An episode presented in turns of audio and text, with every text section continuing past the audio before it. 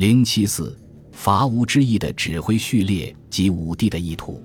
按照晋武帝部署，对东吴的攻势于咸宁五年（二百七十九年）十一月全面展开，战线东起东海，西至巴蜀。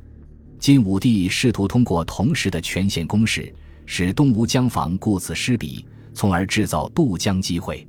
《晋书·武帝纪》在其进攻序列为：十一月，大举伐吴。遣镇军将军琅琊王胄出途中，安东将军王浑出江西，建威将军王荣出武昌，平南将军胡奋出夏口，镇南大将军杜预出江陵，龙骧将军王逊、广武将军唐斌率巴蜀之卒扶江而下，东西反二十余万，以太尉贾充为大都督，行冠军将军杨继为副，总统众军。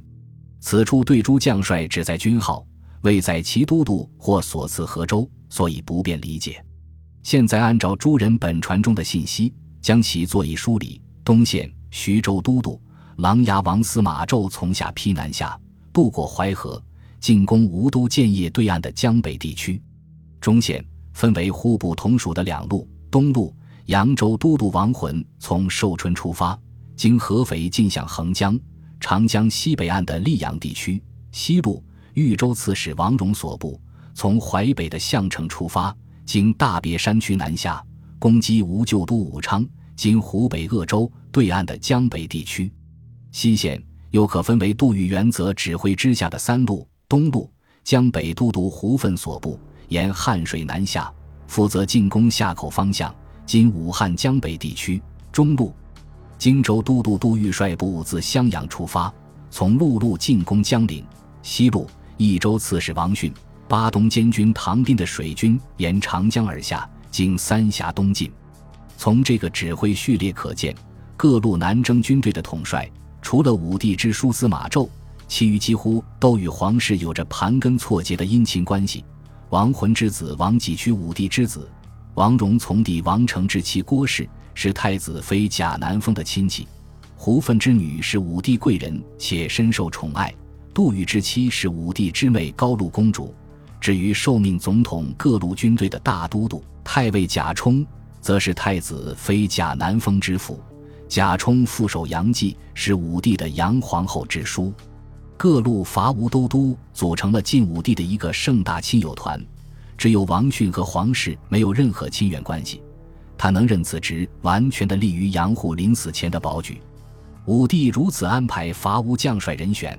应当还是吸取了淮南三叛和钟会谋反的教训，力图避免前线将帅倒戈的局面。特别是吴晋之间有长江天险，即使成功灭吴，如果前方将帅反叛，将很容易再次出现划江而治的局面。而赵命一直竭力反对伐吴的贾充担任总指挥，显然也有互相牵制之意。贾充与杜预、王逊素来不和。正可实现互相监督，使各方都不敢产生非分之想。另外，这个任命也是晋武帝试图安抚贾充的一种姿态。一旦伐吴成功，贾充将是最大功臣，其以前对伐吴的种种消极反对，都将被这个战功掩盖。当然，这只是晋武帝的一厢情愿。贾充极度自私且没有大局观，在实际战事中。这个安排险些毁灭伐吴大计。各路统帅之中，与皇室最疏远的王逊，却指挥着最为强大的水上力量——益州舰队。这个舰队对于晋军的渡江作战极为重要。为了防范王逊产生二心，也有必要的牵制措施，就是以唐斌为其副手。唐斌原任益州监军，就是充当监视王逊的角色，其后又任巴东监军。从上文的二百七十二年西陵之战可见，这个职位主要负责统辖三峡舰队，且具有较强的独立性，并不直属益州刺史领导。如今以唐斌担任王逊舰队副统帅，正是为了进行监控和牵制，防范其离心叛变。